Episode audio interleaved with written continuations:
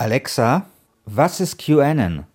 Laut Wikipedia, Kreuzkümmel, auch Kumin oder Kummin und römischer Kümmel, ist eine Pflanze aus der Familie der Doldenblütler, deren getrocknete Früchte als Gewürz genutzt werden. Ja, Alexa scheint mal wieder gar keine Ahnung zu haben, wobei vielleicht lag es auch an mir, Christian, weil ich weiß nicht, ob du es gemerkt hast, ich habe QAnon falsch ausgesprochen, weil eigentlich heißt es QAnon. Und das ist aber so, so eine kleine Marotte von mir. Ich sage immer QAnon und das hat dann offensichtlich Alexa für Kreuzkümmel gehalten oder so verstanden. Okay. Also vielleicht bin ich hier zu streng, aber vielleicht bin ich auch, muss man vielleicht auch sagen, vielleicht generell ein bisschen zu streng diesmal mit Alexa. Ja, ich denke, das hätte sie vielleicht raushören können, aber wir helfen einfach ein wenig aus. QAnon oder QAnon, wie sagst du? QAnon ist es eigentlich. Okay. QAnon ist ein Verschwörungsmythos oder ja, genauer vermutlich gerade der einflussreichste Verschwörungsmythos überhaupt. Und QAnon ist bislang auch vor allem ein amerikanisches Phänomen, obwohl es natürlich auch hierzulande viele Anhänger gibt. Ja, und vor allem ist QAnon ein Internetphänomen. Also diese Verschwörungstheorie hat ihren Ursprung im Netz und mehr noch, es ist eigentlich, wenn man so möchte, die Verschwörungstheorie des Internetzeitalters. Und worum es darum geht und was QAnon besonders und sogar gefährlich macht, darüber sprechen wir heute. Ich bin Christian Schiffer. Und ich bin Christian Sachsinger und los geht's mit der 28. Folge von Umbruch.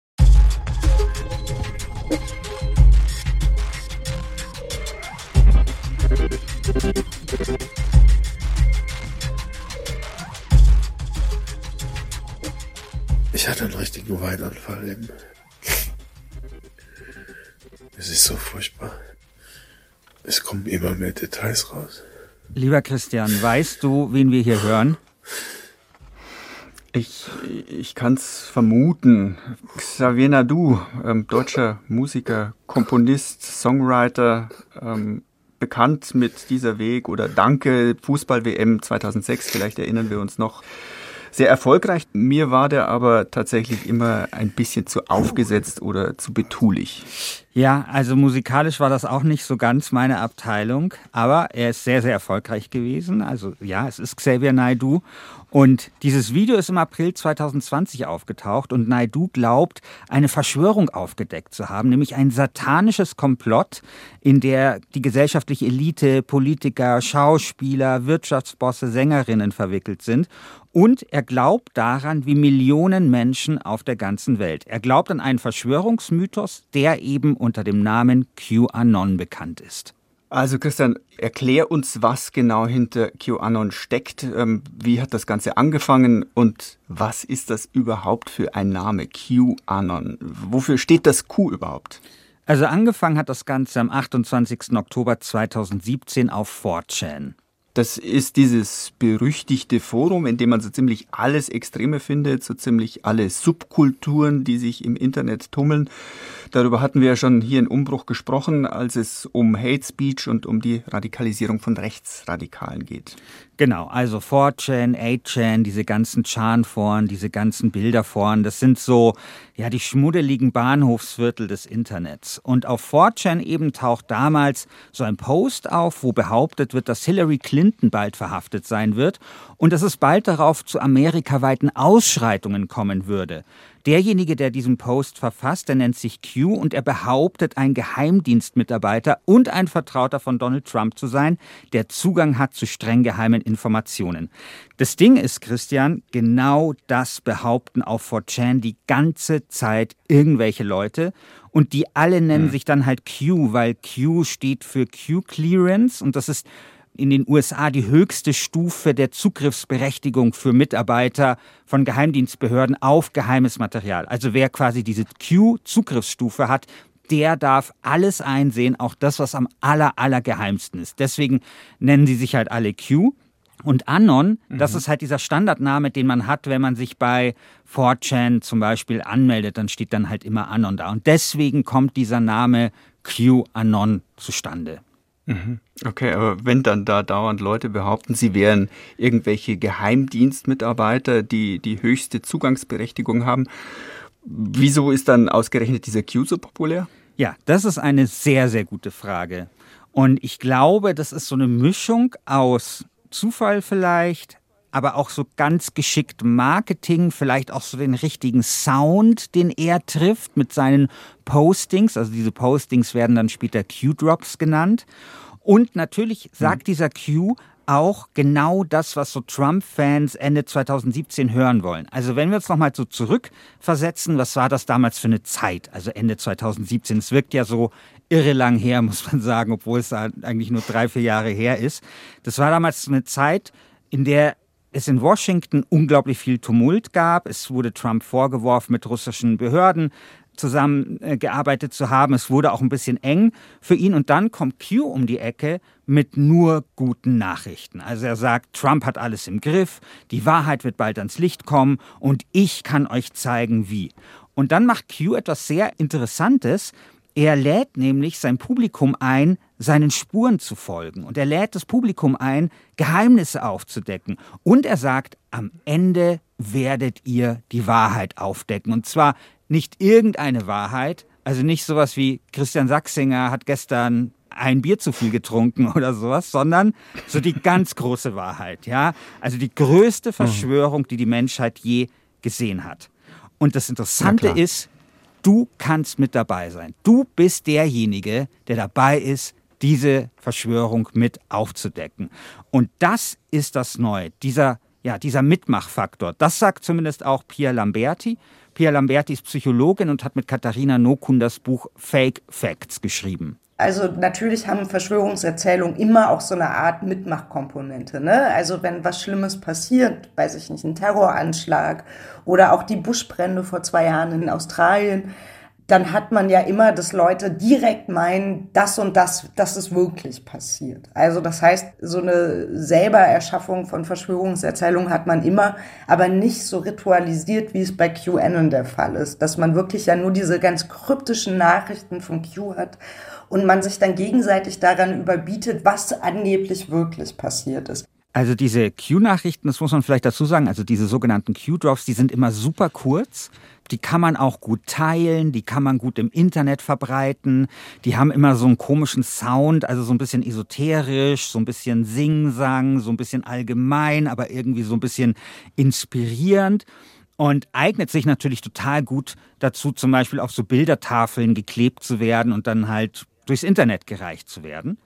Aber das, was Pierre Lamberti hier anspricht, also diese Sache, dass du selber derjenige bist, der quasi daran mitarbeitet, das aufzudecken. Also dieser Mitmachcharakter dieses Verschwörungsmythos, das ist natürlich super interessant und führt natürlich dazu, dass man dann noch mehr dabei sein möchte. Ich meine, vielleicht kennst du das selbst, was man erzählt bekommt, ja, das vergisst man vielleicht wieder, aber was man selbst hm. herausgefunden hat, das bleibt für immer hängen. Also das kennen wir ja vielleicht ja, auch so ein bisschen schon aus der Schule. Und dieses Prinzip, das gibt es auch in der Verhaltensökonomie. Und dort wird es IKEA-Effekt genannt, weil es so ist, dass wenn du ein Möbelstück selber zusammenbaust, dann bist du mehr davon überzeugt, dass es ein gutes Möbelstück ist. Ja, das macht sich IKEA zunutze und genauso ist das hier auch, sagt Pierre Lamberti. Dass man das selber baut und dadurch scheint einem das wichtiger und ich glaube eben auch, dass das noch mal radikaler eben dadurch wird, weil man ja die Person sein will, die noch tiefer reingeht scheinbar, die noch mehr rausgefunden hat und äh, das große Ganze zusammengesetzt hat. Und das macht es letztendlich so erfolgreich. Wobei ich ja bei Ikea tatsächlich etwas am Zweifeln bin, wenn ich ein neues Möbelstück auspacke von also einem Ikea-Karton dann verzweifle ich jetzt mal wieder und am Ende ähm, führt es nicht dazu, dass ich mich mit diesem Schrank mehr identifiziere. Ja, wobei ich glaube, eines der Grundprobleme bei Ikea ist ja immer, dass auch diese komischen runden Teile fehlen, die man dann nachbestellen muss, um es ja. zusammenzubauen. Und das passiert bei QAnon nicht, weil Q tut die ganze Zeit Q-Posts nachschieben, sodass es quasi immer genügend Baumaterial gibt. Ja, das ist halt das, das was hier passiert.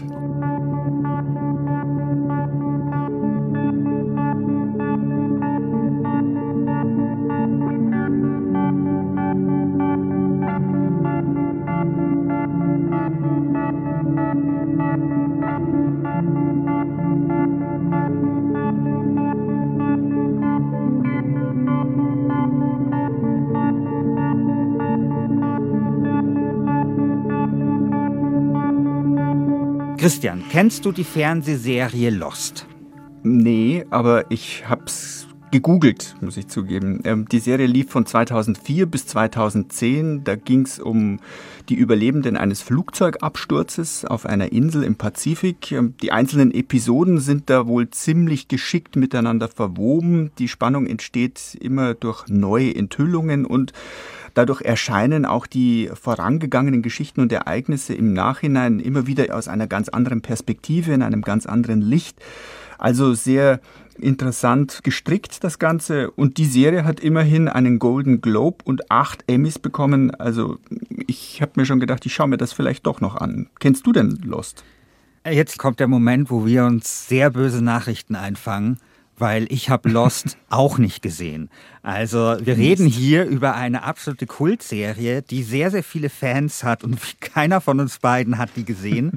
Und es sind nicht irgendwelche Fans, sondern die Fans von der Serie Lost, die waren damals sehr, sehr stark verwoben, auch mit der Serie, sehr, sehr investiert, kann man sagen, weil die Serie hm. eben etwas gemacht hat. Und hier komme ich eben auf die Parallele zu QAnon. Die Autoren haben damals sehr viele Hinweise in der Serie versteckt und das Internet hat damals diese Hinweise dann zusammengepuzzelt. Ja, es war wie so eine weltweite Schnitzeljagd. Und das war das Interessante. Es war quasi nicht nur eine Serie im TV, sondern sie hatte so eine Art Verlängerung in das Internet hinein. Und auch dort haben quasi alle Leute daran mitgearbeitet, haben quasi ihren Serien-Ikea-Tisch äh, zusammengebaut, wenn man so möchte. Und mhm. ganz ähnlich ist das eben bei QAnon auch. Wer hier mitmacht, der landet irgendwann in einer alternativen Realität und in dieser Realität, da hängt dann alles mit allem zusammen. Also an ein Beispiel kann ich mich noch sehr gut erinnern. Da ist zum Beispiel so ein paar QAnon-Gläubigen aufgefallen, dass die Möbel einer Marke in den USA, das ist eine teure Möbelmarke, ich mag jetzt hier den Namen nicht erwähnen wegen Werbung, aber dass die Möbel einer bestimmten Marke Kindernamen tragen. Und zwar relativ gewöhnliche Kindernamen. Also ich habe die jetzt nicht mehr im, im, im Kopf, aber ich glaube, es war wirklich sowas wie Paula oder sowas. Also nichts Besonderes. Und dann haben die festgestellt, dass die Möbel genauso heißen wie Kinder, die verschwunden sind. Und dann haben die daraus geschlossen, weil die Möbel dieser Marke so teuer waren, dass hier gar keine Möbel verschickt werden, sondern Kinder. Und dass diese wow. Möbelmarke Teil ist dieser ganzen satanistischen Elitenverschwörung. Ja? Und da das, muss man erstmal drauf kommen. Da muss man drauf kommen, aber das ist halt so, ein Hammer sieht eben irgendwann nur noch Nägel. Ja, das ist das Prinzip. Wir blenden alles aus, was nicht dazu passt, aber das, was dazu passt, wie eben hm. die Namen auf Möbel und verschwundene Kinder, das tun wir dann eben hm. so zusammenrühren. Also wir Menschen sind ja Mustererkenner. Wir sind da dann gewöhnt, Muster zu erkennen. Das hat uns in der Evolution viel gebracht, aber hier kann es uns vielleicht dann auch aufs Glatteis bringen. Und dieses eben mitmachen, dieses vor dem eigenen Rechner sitzen und da stundenlang nach Hinweisen zu suchen für die große, große Satanisten-Elitenverschwörung, das funktioniert natürlich wann genau? Es funktioniert natürlich dann gut, wenn Pandemie ist. Ja? Genau ja, dann, wenn niemand Arbeit hat oder nicht zur Arbeit gehen kann, wenn man wenig soziale Kontakte hat, wenn man eben abends vor dem Rechner sitzt und dann irgendwie anstatt hier Außengastronomie zu genießen, äh, sich Gedanken macht über Kindernamen auf zu teuren Möbeln. Und so wächst dieser QAnon-Kult in der Pandemie noch weiter. Und es gibt viele, viele Menschen, die diesem Kult verfallen sind und auch Familienangehörige an diesem Kult verloren haben. Und eine von ihnen ist Jana. Ich habe mich mit meiner Schwägerin getroffen, die hat mich auf einen Kaffee eingeladen. Und dann fingen sie halt an mit wirklich allen Verschwörungstheorien, die man jemals gehört hat. QAnon mit diesem Adenochrom, was sie den Kindern entnehmen. Diese ganze ähm, Anti-Impf-Kampagne hat sie mir dann auch erzählt, was doch alles in den Impfungen drin ist. Corona gibt es ja gar nicht. Dann fing sie noch mit Deep State an und äh, wirklich alles, was man sich so vorstellen kann. Oh je, bestimmt zwei Stunden ja, wie soll ich sagen, ich habe zugehört, ich habe versucht, wirklich dabei ernst zu bleiben und auch zu hinterfragen, woher weißt du das, warum denkst du das, aber als Antworten kommen dann immer nur, ja, ich habe die Videos gesehen. Also, Jana nimmt das Ganze erst mit Humor, aber dann brennt sich dieser Q-Glaube durch Teile ihrer Familie. Also immer mehr Leute aus ihrer Familie glauben plötzlich diese Geschichten. Und dann werden zum Beispiel Familien Feste immer mehr zur Qual und es wird auch immer extremer. Sie hat mir zum Beispiel auch erzählt, ähm, ja, wenn Trump wieder da ist, dann bekommen wir alle jeden Monat so und so viel Geld und dann ziehen wir nach Bayern, weil Bayern ist so schön, kaufen uns ein Riesenhaus. Und sie erzählt mir, es gibt so viele Menschen, die auf der gleichen Seite sind wie sie. wenn man sich da halt wohlfühlt und das halt sein Weltbild erklärt und das ist ja alles so schön, wir bekommen halt bald alle Geld und hier und da und keine Ahnung, das ist einfach schöner als die Realität. Und warum soll man dann aufhören, daran zu glauben? Wenn man auch so von Leuten, anderen im Internet liest, wie die dann darin versteift sind, das ist wirklich wie ein, quasi wie eine Religion, genau. Christian, ich habe mich vorher mal gefragt, ob du nicht übertrieben hast, als du immer von QAnon-Gläubigen gesprochen hast, aber anscheinend nicht. Also das hat schon etwas sehr Extremes. Nein, also ich übertreibe gerne, aber in diesem Fall ist es tatsächlich, glaube ich, eine sehr akkurate Beschreibung. QAnon ist wirklich ein Kult. Also es gibt heilige Schriften. Das sind eben diese Q-Drops, von denen ich gesprochen habe, also die dann interpretiert werden. Es gibt davon, also Q-Drops, glaube ich, so 5000 und das sind wie so Psalme, so ein bisschen hören die sich auch an. Es gibt natürlich Priester, die den Gläubigen erklären, woran sie jetzt nun glauben sollen, ne? also gerade auf YouTube. Und es gibt Rituale, Codes und es gibt eine Erlöserfigur, nämlich Donald Trump. Denn Trump, so sagt Q, wird zurückkehren, also er ist jetzt nicht mehr Präsident, und die Menschheit befreien. Gemeinsam mit Helden aus dem Militär wird er die Verbrechen der Eliten aufklären und wird halt diese ganzen Kinderblut trinkenden Satanisten zur Strecke bringen und dann eben die Welt in neuem Glanz erstrahlen lassen. Und äh, viele glauben, das haben wir jetzt ja auch gerade von Jana gehört, dass er wirklich so eine Art Paradies auf Erden schaffen wird. Und das sind halt diese ganzen Elemente, die eigentlich wirklich so Religionen haben. Also auf der einen Seite so diese Düsternis mit den Satanisten und auf der anderen Seite eben diese Erlöserfigur mit Donald Trump.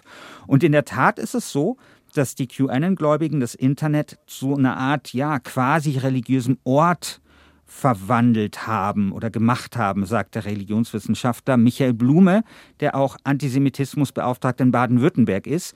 Und auch hier geht es wieder ums Mitmachen. Das Geheimnis einer ordentlichen Religionsgemeinschaft, egal welcher Form, ist Commitment, ist Beteiligung. Man spricht von Glaubwürdigkeit steigernden Signalen. Ja, Credibility Enhancing Displays. Das Internet ist für die Menschen natürlich ein, ein Jackpot, weil jetzt können sie die Leute dazu bringen, mit ein paar Hinweisen genau dieses Engagement zu ähm, äh, quasi generieren. Jede Person kann jetzt mitmachen und kann zum Beispiel gucken, ob sie bei einer Politikerin findet ein Foto mit einer bestimmten Handstellung oder ob sie in einem äh, QAnon-Drop eine bestimmte Interpretation herstellen kann, die so bisher noch nicht gegeben hat.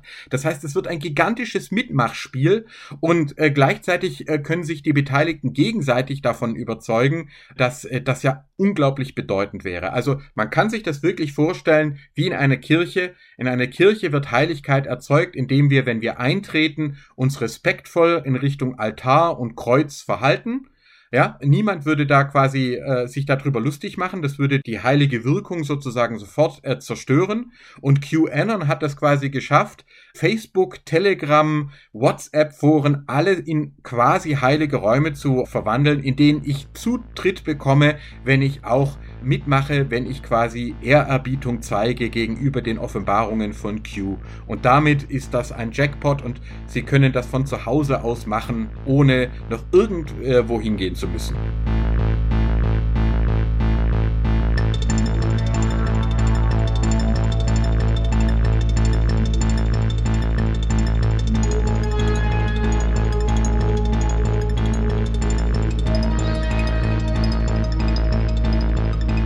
Das ist schon ziemlich tricky. Das erinnert eben an diesen Mitmacheffekt bei einem groß angelegten Spiel. Da ist Spannung drin, man ist eben außerdem nicht mehr alleine und am Ende wartet dann eben noch der große Jackpot, wie Michael Blume das genannt hat.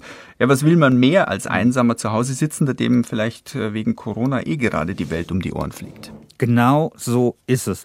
Und dieser Q-Glaube verbreitet sich eine Zeit lang tatsächlich wie so ein Lauffeuer. Also die Leute fangen an, sich Fotos im Netz anzuschauen. Also hier, schau mal, äh, Bill Clinton, wer ist das neben ihm? Aha, der ist auch auf diesem Foto und was macht er dort mit seiner Hand? Sieht es nicht aus wie eine 6? Ist das nicht eine 666 dann? Die Zahl des Teufels? Und auf diesem anderen Foto, das sieht ja aus wie Teufelshörner, ja vielleicht Zufall, aber vielleicht auch nicht und so weiter und so fort. Und es gibt dann halt so Codes, also wenn Q zum Beispiel Alice sagt, dann wissen die Q-Gläubigen, dass damit Hillary Clinton gemeint ist. Und mit Wunderland meint er Saudi-Arabien. Und es gibt dann so Catchphrases, also die bekannteste ist Where we go one, we go all. Ich glaube, das ist grammatikalisch eigentlich ein falscher Satz aus einem Actionfilm der 80er Jahre, bedeutet sinngemäß einer für alle, alle für einen, aber wird dann halt zu so einem Schlachtruf dieser Bewegung. Und hm. Q spricht dann auch immer von so einem Sturm, der kommen soll und von den zehn Tagen Dunkelheit, die bald über die USA hereinbrechen werden und in denen sich alles ändert. Also quasi so die große Katharsis. Und dann lernen sie natürlich auch Qs Lieblingssymbole kennen, das weiße Kaninchen, dieses aus der Dunkelheit ins Licht, Schneewittchen ist so ein Symbol von ihm und so weiter und so fort. Ja, und das führt dann nochmal zu was Zweitem, weil was macht das mit dir, wenn du plötzlich derjenige bist, der das alles versteht? Ja, also der plötzlich äh, glaubt, Einblick zu haben in Dinge, die andere Leute nicht verstehen. Also ja, du fühlst dich stärker und wichtiger als die anderen. Genau so. Und du fühlst dich stärker und wichtiger natürlich dann auch noch in einer Zeit, die vielen Angst macht. In einer Zeit beispielsweise wie in einer Pandemie. Also da ist dieser Effekt dann natürlich und diese Sehnsucht dann vielleicht ja auch noch mal größer. Das sagt auch Michael Blume. Also in einer gewachsenen Religionsgemeinschaft lernen wir ja, ähm, das Vertrauen in gute Mächte. Ja? Und wenn wir mitmachen, wenn wir uns im Kirchengemeinderat engagieren, wenn wir unsere Kirchensteuer bezahlen und das Vaterunser sprechen, dann können wir uns sicher sein, dass Gott uns liebt und seine Engel uns beistehen und wir werden zu einer Gemeinschaft von Brüdern und Schwestern mit all unseren Schwächen, aber wir werden geliebt. Das ist sozusagen jetzt eine schon sehr liberale bürgerliche Form, in der wir Religion kennenlernen. In einer Verschwörungspsychologie, in einem Verschwörungsglauben ist das Versprechen größer. Du bist auserwählt. Du gehörst zu den Erwachten. Du erkennst, was eigentlich hier gespielt wird und dass das alles, was dir hier vorgespielt, alles nur Teil einer riesigen Verschwörung ist. Du bist eigentlich ein Held und einer der Leute, die jetzt endlich diese Weltverschwörung aufdecken und äh, du wirst nicht nur geliebt, du wirst bewundert werden, ja? Die Leute werden dir zu Füßen liegen und die Nachbarin, die dich bisher nicht mal angeguckt hat, die wartet nur darauf, dass sie dann in der neuen Welt deine Partnerin werden kann. Aber gleichzeitig ist mit diesem enormen Versprechen eben, es sind enorme Kosten verbunden. Ich muss mich aus der Realität abmelden, ich muss Geld und Zeit einwenden, ich muss mich von Leuten abwenden, die anders glauben. Genau, und diese Kosten, von denen Michael Blume da spricht, die sind dann eben gewaltig. Ja? Also zu diesen Kosten gehören dann zum Beispiel Streit, gehören Schmerzen, gehören zerbrochene Familien, haben wir ja gerade bei Jana gehört. Dazu gehört aber dann auch Gewalt oder politischer Extremismus. Und auf der Rechnung von Q steht zum Beispiel auch die Zerstörung des Kapitols oder der Angriff aufs Kapitol am 6. Januar. Denn bei diesem Angriff waren dann sehr viele auch Q-Anhänger dabei, die einfach total radikalisiert und aufgepeitscht waren und dann eben ja das Symbol der amerikanischen Demokratie gestürmt haben. Was mich interessieren würde, Christian, ist das alles sozusagen ein Masterplan, den sich dieser Q überlegt hat? Dann müsste er ein ziemlich genialer Kopf sein oder ist da einfach eins zum anderen gekommen? Haben die Leute sich dann irgendwie selbst zu den Priestern, von denen du vorher geredet hast, gemacht? Ähm, ist diese ganze Infrastruktur einfach gewachsen oder ist das etwas, was sich Q ausgedacht hat? Also ich bin mir also fast hundertprozentig sicher, dass das nicht geplant war, sondern dass das irgendwie angefangen hat und dann einfach so eine ganz komische Dynamik bekommen hat. Ja, ich meine, wir haben das ja im Internet total oft, dass Dinge, die harmlos anfangen, vielleicht auch als Spaß anfangen, dann eine Eigendynamik bekommen, mit der niemand gerechnet hat und dann aus Spaß plötzlich ganz bitterer Ernst wird. So, und jetzt haben wir unsere Zuhörer und Zuhörerinnen wirklich auf die Folter gespannt. Äh, wir haben immer noch nicht verraten, wer Q wirklich ist. Wer, wer ist es? Kennt man den, Christian? Erstens kann man schon mal sagen, wer Q nicht ist. Ja? Also Q ist mit hm. Sicherheit kein geheimer Informant. Dazu hat er auch zu viele Fehler gemacht. Also der Account von ihm wurde zweimal gehackt und das würde, sage ich jetzt mal, im echten geheimen Informanten, also nehmen wir mal Edward Snowden, also Edward Snowden würde niemals ein Account gehackt werden. Ja? Also das ist schon mal so mhm. das Erste. Dann ist das Zweite, total viele Vorhersagen, die er gemacht hat und nicht nur total viele, eigentlich die große Mehrheit sind überhaupt nie eingetreten. Also wir haben ja angefangen mit der Verhaftung von Hillary Clinton, was ja quasi seine erste Behauptung war 2017, ist nie eingetreten. Er hat den Wahlsieg der Republikaner vorhergesagt bei der Kongresswahl 2018. Es kam genau umgekehrt und dabei hat sich dann auch noch herausgestellt, dass er gar nicht weiß, wie das politische System der USA funktioniert und so weiter und so fort. Also er ist kein geheimer Informant. Wer ist er? Also es gibt einen sehr, sehr heißen Tipp. Und zwar wird da der Name Ron Watkins genannt. Das ist ein amerikanischer Softwareentwickler und Inhaber des Forums, auf dem Q am liebsten postet. Und es gibt eine sehr, sehr gute HBO-Doku. Das ist leider aus Deutschland ein bisschen schwer sich anzuschauen, aber wenn man die irgendwie bekommt, ist sehr, sehr empfehlenswert, die eben diese ganze Q-Geschichte nachgezeichnet hat und dann auch mit äh, Ron Watkins gesprochen hat wo sich Ron Watkins dann auch versprochen hat, ne? Also in dieser Doku, weil du musst dir das so vorstellen, du gründest so eine Sache wie Q, es wird zu so einem riesigen Ding, führt zur Erstimmung des Kapitols und du darfst nicht darüber sprechen, dass du das gemacht hast, ja? Das ist eine schwierige Herausforderung und Ron Watkins verspricht sich da an einer Stelle und wenn man sich auch diese Doku anschaut und sich dann anschaut, wie Ron Watkins spricht, und ich habe sehr, sehr viele von diesen Q-Drops gelesen tatsächlich in den letzten Jahren. Also vielleicht nicht alle 5000, aber so 3000 oder so. Ich persönlich und viele andere Experten in dem Gebiet sind sich sehr sicher, dass es Ron Watkins ist, weil da auch genau dieser pseudophilosophische Singsang dann immer so mitschwingt. Also ich bin mir sicher, Ron Watkins ist Q. Und viel wichtiger ist aber eben, wer ist Q nicht? Also Q ist eben hundertprozentig kein wirklicher Geheimdienstmitarbeiter.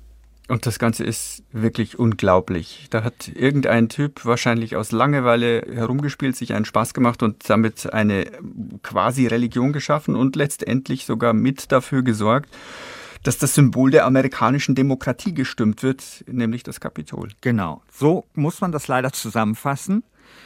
Und der Punkt ist, Christian, es ist ja noch nicht vorbei. Ja, also hm. es gibt Umfragen, dass heute 15 Prozent aller Amerikaner an den Q-Kult glauben. Und das sind fast 50 Millionen Menschen. Und das ist mehr als manche Mainstream-Religion in den USA. Und mindestens eine von ihnen, nämlich Marjorie Taylor Greene, sitzt als Abgeordnete für die Republikaner im Parlament der Vereinigten Staaten. Also sie ist eine radikale Q-Gläubige. Und das alles passiert, obwohl die zentrale Vorhersage von Q nicht eingetreten ist, nämlich dass Donald Trump Präsident bleibt. Das war ja immer auch eine sozusagen dieser Behauptungen. Da haben wir auch von Jana gehört, ihre Schwägerin, die daran glaubt, dass Donald Trump zurückkehren wird als Präsident und dann alles gut wird. Und das ist ja bis heute nicht eingetreten.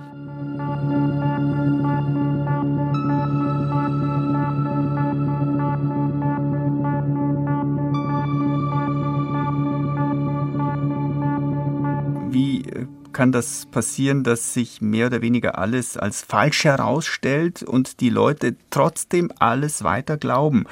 Ich finde das extrem absurd. Und gibt es da überhaupt einen Weg wieder raus? Ja, und um jetzt mal vielleicht auf einer etwas positiveren Note hier auch zu enden in dieser Sendung. Wir sprechen in der nächsten Folge auch darüber, wie es Wege hinaus gibt, weil die gibt es schon. Und aus meiner Sicht gibt es durchaus einige Entwicklungen, die dem Q-Kult auch gefährlich werden könnten. Und es gibt auch Hilfe und da kann einem das Internet auch helfen. Aber das machen wir dann in der nächsten Folge. Heute wollten wir einfach nur mal diesen ganzen Komplex des Q-Kultes so ein bisschen erklären, weil ich glaube, dass man vielleicht immer wieder davon hört, aber einfach nicht genau weiß, was eigentlich dahinter steckt. Also, das nächste Mal geht's weiter mit QAnon und den Möglichkeiten aus dieser ganzen ja, Religion und aus diesem ganzen Wahn herauszufinden. Das war's mit der 28. Ausgabe von Umbruch. Wir haben euch wie immer ein paar Links zum Thema in die Show Notes gestellt, wenn ihr noch ein bisschen weiter lesen und weiter euch informieren wollt zu diesem Thema. Wir hoffen, es hat euch gefallen. Wenn ja, empfehlt uns gerne weiter und wir hören uns dann wieder in vier Wochen. Bis dahin, euer Christian Sachsinger. Und euer Christian Schiffer.